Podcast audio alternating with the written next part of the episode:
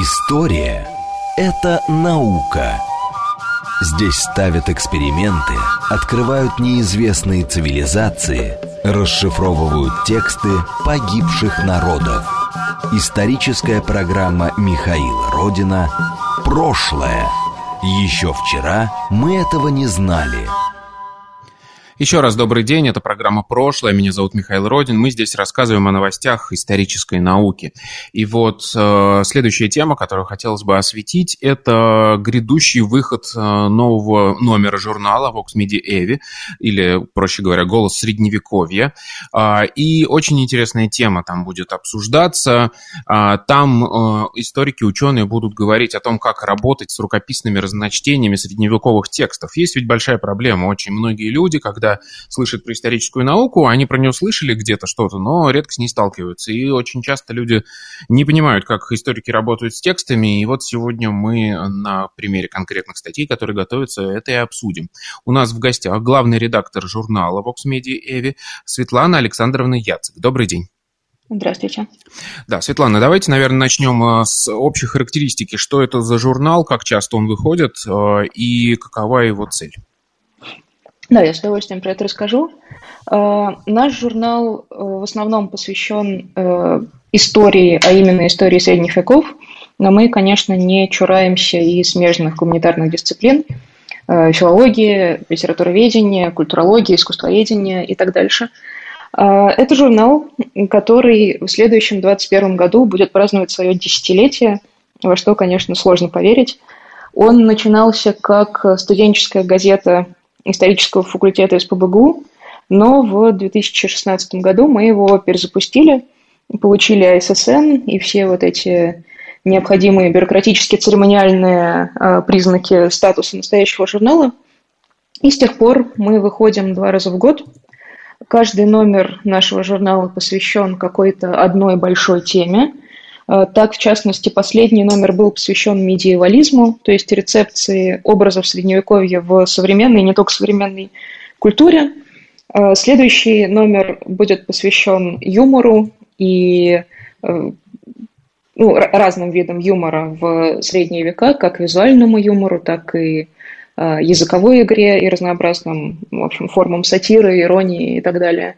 У нас готовится номер про о силу образа и насилие над образами, про то, что можно делать с разными э, репрезентациями, например, святых или стран, и чем, э, в общем, что с ними делали в средние века.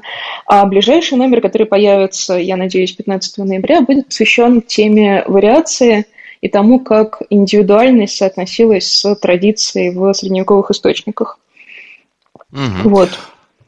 А, да, смотрите, я хотел еще немножко про, про журнал поговорить. Насколько я понимаю, а, вот то, что я читал, получается такой стык, скажем, а, академической науки и в то же время чуть более какого-то такого вольного, что ли, неформального, может быть, даже подходу к исследованию, потому что у вас публикуются вполне себе авторитетные, а, уважаемые историки, ученые, Михаил Дмитриев, и там, и вот Бойцов вижу, и ну, много разных фамилий.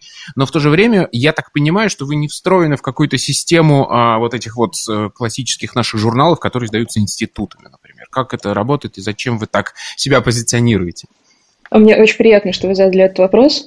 А, для нас действительно очень важно не иметь аффилиации ни с какой а, большой академической институцией, ни с университетом, ни с научно-исследовательским центром. И если вначале нас никто и не звал, когда мы только начинали наш путь, то теперь нас зовут, но мы э, стараемся от этого воздерживаться, и пока нам хватает силы воли. Э, это важно по той причине, что, как нам кажется, только так можно сохранить э, настоящую независимость.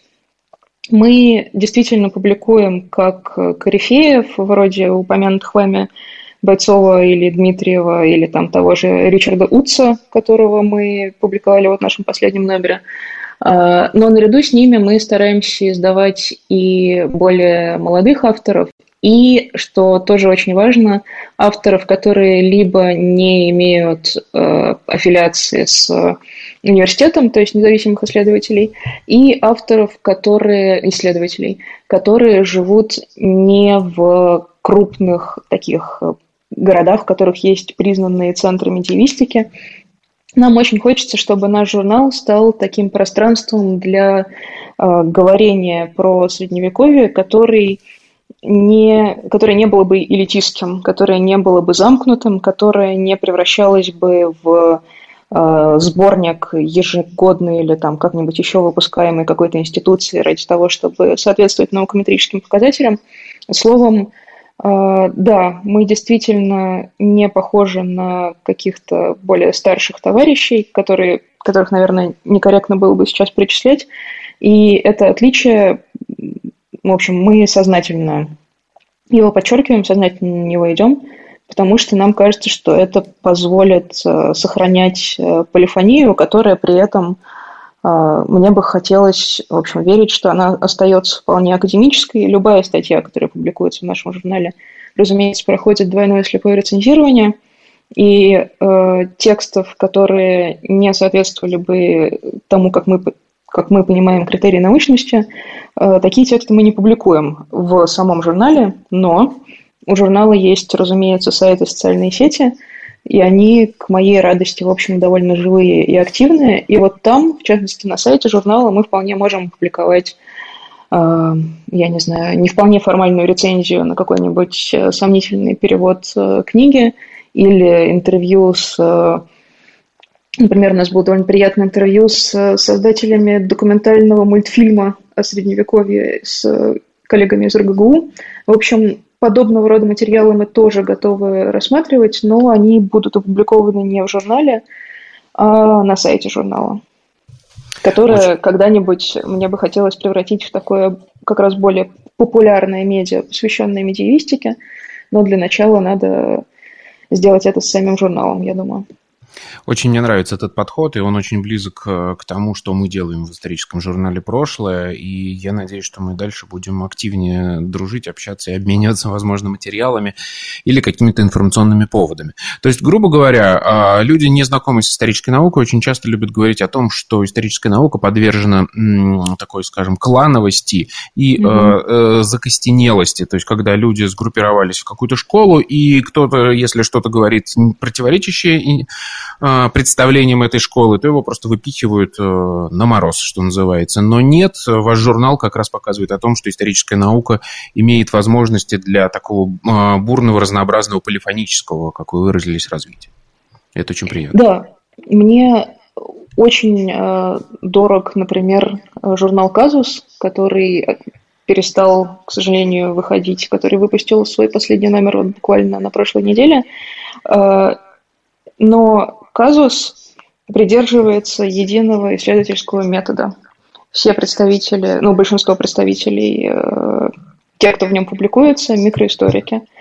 Э, то, как мы организуем номера в Vox позволяет нам сочетать в рамках одной тематики, в рамках одного исследуемого предмета разные исследовательские оптики – то есть мы можем опубликовать, вот как, например, в текущем номере, у нас есть статьи исследователей, которые занимаются э, разными визуальными сюжетами, то есть иллюстрациями, там, хроник э, артуровского цикла.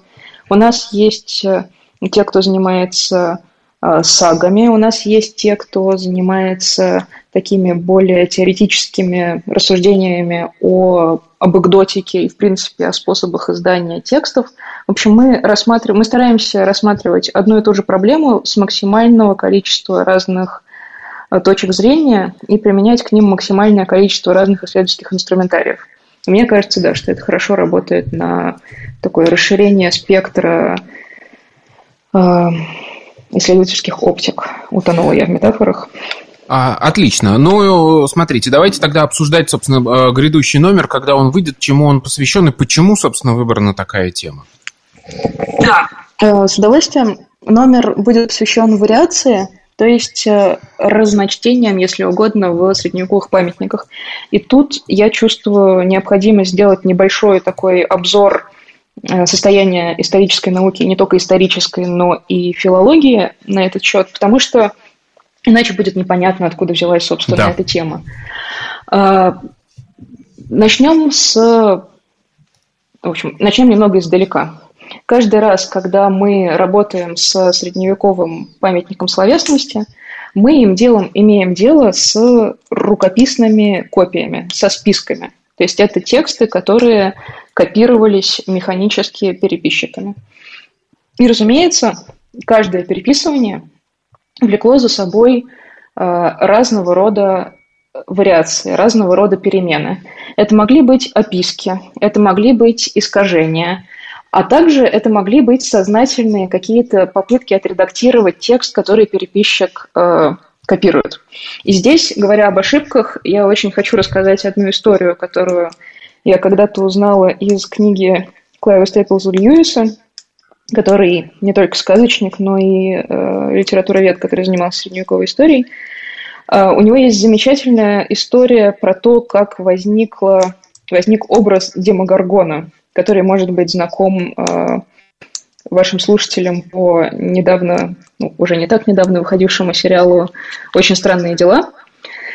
Э, так вот, э, Демогоргон э, считается э, в литературе нового времени некоторые полагали, что это такой бог или демон, создавший всех греческих и римских богов, а на самом деле его не было. Его не существовало до XIII века, не было такого персонажа. Демогоргон появился из ошибки переписчика, который копировал комментарий Лактанция к э, Фиваиде Стация, и в этом самом тексте, в комментарии, было слово, написанное греческими буквами, это слово было «демиург».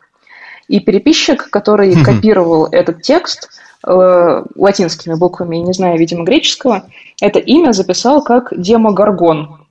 И впоследствии другие авторы, читавшие этот текст, э, начали эту ошибку развивать и взращивать. И вокруг этого демогоргона сформировалась новая собственная мифология. Ей его упоминает и Бокаччо в «Генеалогии богов», и Эдмунд Спенсер, и кто только не.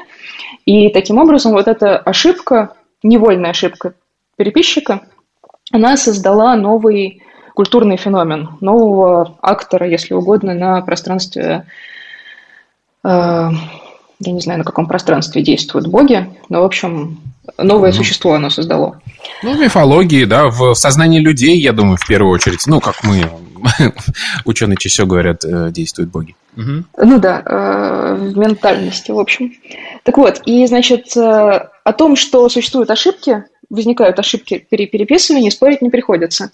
Но историки на протяжении последних где-то 150, может быть, 200 лет по-разному с этими ошибками обходились. Можно выделить три ключевых подхода к вариации, к тому, как с ней работать. Самый первый из них можно было бы назвать подходом реконструкторским. Его, в общем-то, породил Карл Лахман, такой немецкий э, филолог и историк. Он занимался реконструкцией песни о Нибелунгах. И он э, предложил такой метод, который можно называть генеалогическим. Он говорит, что нужно э, взять все знакомые нам э, списки песни о Нибелунгах и сгруппировать их по признаку повторяющихся ошибок. И потом мы можем визуализировать это в виде такого генеалогического древа. На нем мы увидим кластеры, и постепенно мы сможем понять, к какому протографу, к какому общему прототипу восходит каждый из вот этих вот кластеров. И таким образом, через некоторое время исправлений и вычищений мы можем восстановить вот этот вот оригинальный текст. Лахмана... Это, собственно, процесс, который очень хорошо знаком нашей аудитории по той же самой, а, по тому же, что делал а, Шахматов и по восстановлению текста повести временных лет. Это я почему сейчас отмечаю, чтобы, во-первых, ну, люди понимали, что это общий процесс, да, во всех средневековых текстах есть такие проблемы, и с ними приходится работать ученым разных стран, и это не уникальная ситуация там с нашим ПВЛ. Вот. Вот, это нормальный ежедневный рабочий процесс э, любого историка. Да, и вот этот вот метод, это то же самое, что там делали с русскими летописями. Примерно так же. Да. Угу. Совершенно верно. Э, это очень здорово, что вы заметили, что эти методы, и, и этот метод, и другие методы, о которых я скажу позже, уже э, применялись на русской почве. Вот после Лахмана э, революцию в деле работы с вариациями произвел уже француз Жозеф Бедье, который в начале XX века сказал, что мы должны признать абсолютную невозможность реконструкции оригинала. И это на самом деле мысль э, потрясающая. Она для позитивистов просто рушит их привычное мировоззрение. И Бедье говорит, что э, выбор издателя в тот момент, когда он выносит суждение о том, что является ошибкой, а что не является, этот выбор субъективен. И он только э, усложняет, э, добавляет еще одну вот эту вот субъектив, еще один субъективный слой в интерпретацию текста. И поэтому, чтобы э, не плодить вот эти вот непонятные сущности, мы, как исследователи, должны выбрать одну рукопись, которую мы объявим лучшей, и ее издавать. И ее считать э, как бы самым чистым списком, если угодно. Э, и вот этот метод был более или менее доминирующим на протяжении всего 20 века, пока не наступил 1990 год. И в 1990 году журнал «Спекулюм» выпустил целый номер, который называется New Philology, то есть «Новая филология». И там вышли два новых программных текста. Один из них написал Бернар Серкелини, который, ну, он сам заявлял, что этот текст во многом наследует Фуко, что я оценить не берусь. Он называется э, по-английски «In praise of the variant», то есть как бы во славу варианту. А в... Второй важный текст, который вышел в этом номере, называется «Philology in a Manuscript Culture». И они оба, э, и текст Стивена Николса, и текст Бернара Серкелини, Э, говорят, что каждая рукопись, любой список – это такой отпечаток, слепок чьего-то читательского опыта. И э, не стоит э, вслед за позитивистами пытаться реконструировать, как оно было на самом деле, да, по советам Ранки, вес eigentlich gewesen äh, war. Нам нужно обращать пристальное внимание на каждый конкретный, на каждую конкретную рукопись, на каждый конкретный список, потому что он а, равноправен всем остальным спискам, и потому что помимо истории о тексте, о содержании этой рукописи, мы можем из этого списка узнать еще что-то об его авторе, что-то, ну то есть не об авторе как э, пишущем человеке, не о создателе первоначального текста, а о переписчике.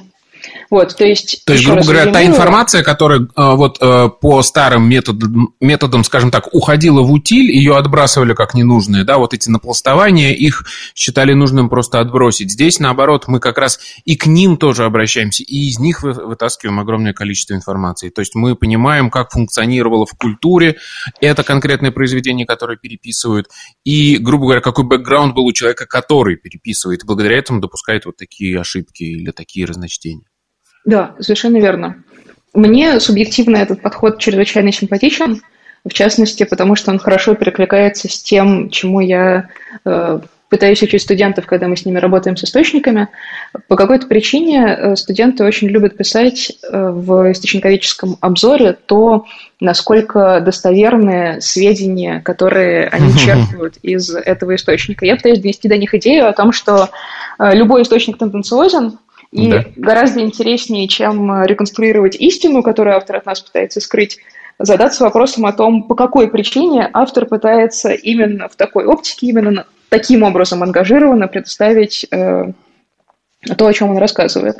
И да, вот этот вот метод новой филологии, который обращает пристальное внимание на создателя каждого конкретного текста, он, в общем, во многом с этой идеей перекликается. Но у всех трех подходов есть общая проблема. Каждый из этих подходов претендует на универсальность. Каждый из этих подходов претендует на то, что его можно применить вообще к любому средневековому тексту. И поэтому задача нашего номера не популяризировать в России новую филологию, а показать вот этот вот спектр методов, разложить перед нашей аудиторией исследовательский инструментарий – чтобы наши читатели могли, в зависимости от того, с каким текстом они работают, применять либо реконструкторский метод, либо вот этот антиреконструкторский, либо инструменты новой филологии, если им кажется, что это более уместно. Но тут еще зависит от того, какие цели перед собой в, конкретном исследовании ставят да, ученые. То есть где-то можно один применять метод, где-то другой, а где-то, например, их сочетать. Мне кажется, они все по-своему интересны и дают ну, разные пласты знаний. Да, ну, помимо воли исследователя, есть еще, в общем, некоторый диктат текста. Например, у нас э, в нашем номере будет замечательная статья Инны Геральдун Матюшиной, которая посвящена англосаксонской хронике. И в этой самой хронике сам жанр хроники предполагает, что записи прошлых лет можно поновлять. То есть сам жанр этого источника предполагает, что мы можем применять разные нарративные стратегии, мы можем, э, да, мы можем корректировать текст из как бы, будущего, зная, э, каким последствиям привели те события, о которых писали хронисты прошлого. И с этим, э, в общем, источник таким образом диктует нам метод, которым мы можем на него смотреть. Я так понимаю, давайте пробежимся, у нас осталось там меньше четырех минут до конца эфира, пробежимся, собственно, по статьям, и особенно мне интересно, а, какие новые, ну, скажем так, новые данные по конкретным текстам нам дают эти статьи. То есть мы же не только чисто пересказываем разные теории, мы еще и добавляем какое-то новое знание, правильно? А, не уверена, что я хорошо понимаю ваш вопрос, но все равно готова попробовать на него ответить. Э, я бы начала, наверное, с двух э, таких... Ну, во-первых, я бы отметила статью э, нашей, нашего ответственного редактора. Это Дарья Глебова, она аспирантка Института славяноведения. Она написала статью, которая называется «Рукописная вариация между оригиналом и исследователем о возможных проблемах, простите, подходах к проблеме и кинезисе». И она более подробно, чем я сейчас, рассказывает про вот эти историографические тенденции внутри подходов к вариации, и ее статья прекрасно перекликается с двумя такими фундаментальными текстами, которыми я очень горжусь. Это тексты Михаила Владимировича Шумилина и Глеба Александровича Шмидта. Э, первый рассуждает о том, э, в чем отличие между антикореческой и медиевистической текстологией. Дело в том, что вот эта новая филология, которую я уже упомянула, ее также называют материальной филологией, традиционно применяется именно к средневековым текстам. Ну, античники, конечно, тоже могли бы на нее опираться. И Шумилин примеряет вот эту э, медиевистическую новую филологию к более древним античным памятникам. Ну, более подробно он останавливается, конечно, не совсем на античных текстах, а на памятниках VI века, а именно на истории франков и на уставе Святого Бенедикта. Вот. Но он отмечает э, методологические трудности, методологические противоречия между э, новой филологией и стематическим методом, то есть реконструкцией вот этой вот STEM рукописей.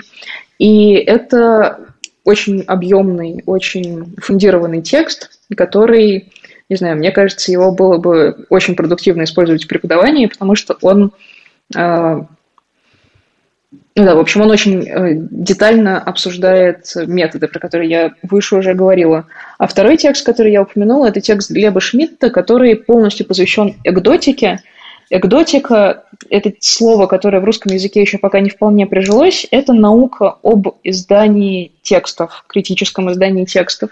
И Глеб э, рассказывает о том, как современные цифровые методы, какие э, перспективы открывает перед нами цифровые методы критического издания и ставит два очень э, любопытных вопроса, ну, точнее, обозначает две очень любопытных проблемы. Он говорит о том, что э, если в случае с методом Бедье, эм, э, если, если Бедье пытался убрать волю историка из интерпретации того, что ошибочно, что не ошибочно, сейчас нам стоило бы отрефлексировать волю историка в том, как мы выбираем модель структурирования данных.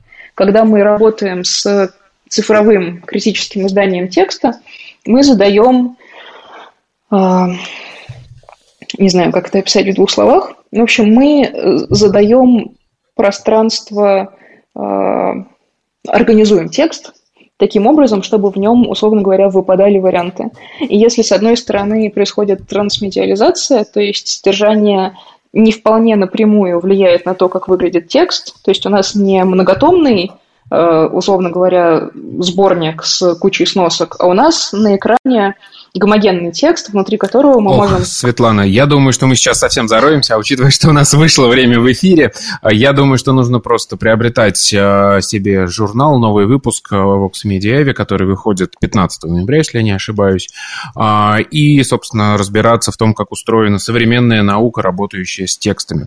Спасибо вам Позвольте, большое. Одно слово скажу, его не надо приобретать, его надо скачивать, он в открытом доступе, это для нас очень важно. А это другой вопрос, как его приобретать, не за деньги или нет. Спасибо вам большое. У нас э, в гостях э, была Светлана Александровна Яцек, главный редактор журнала Vox Media Evi. Это была программа «Прошлое». До новых встреч. Пока.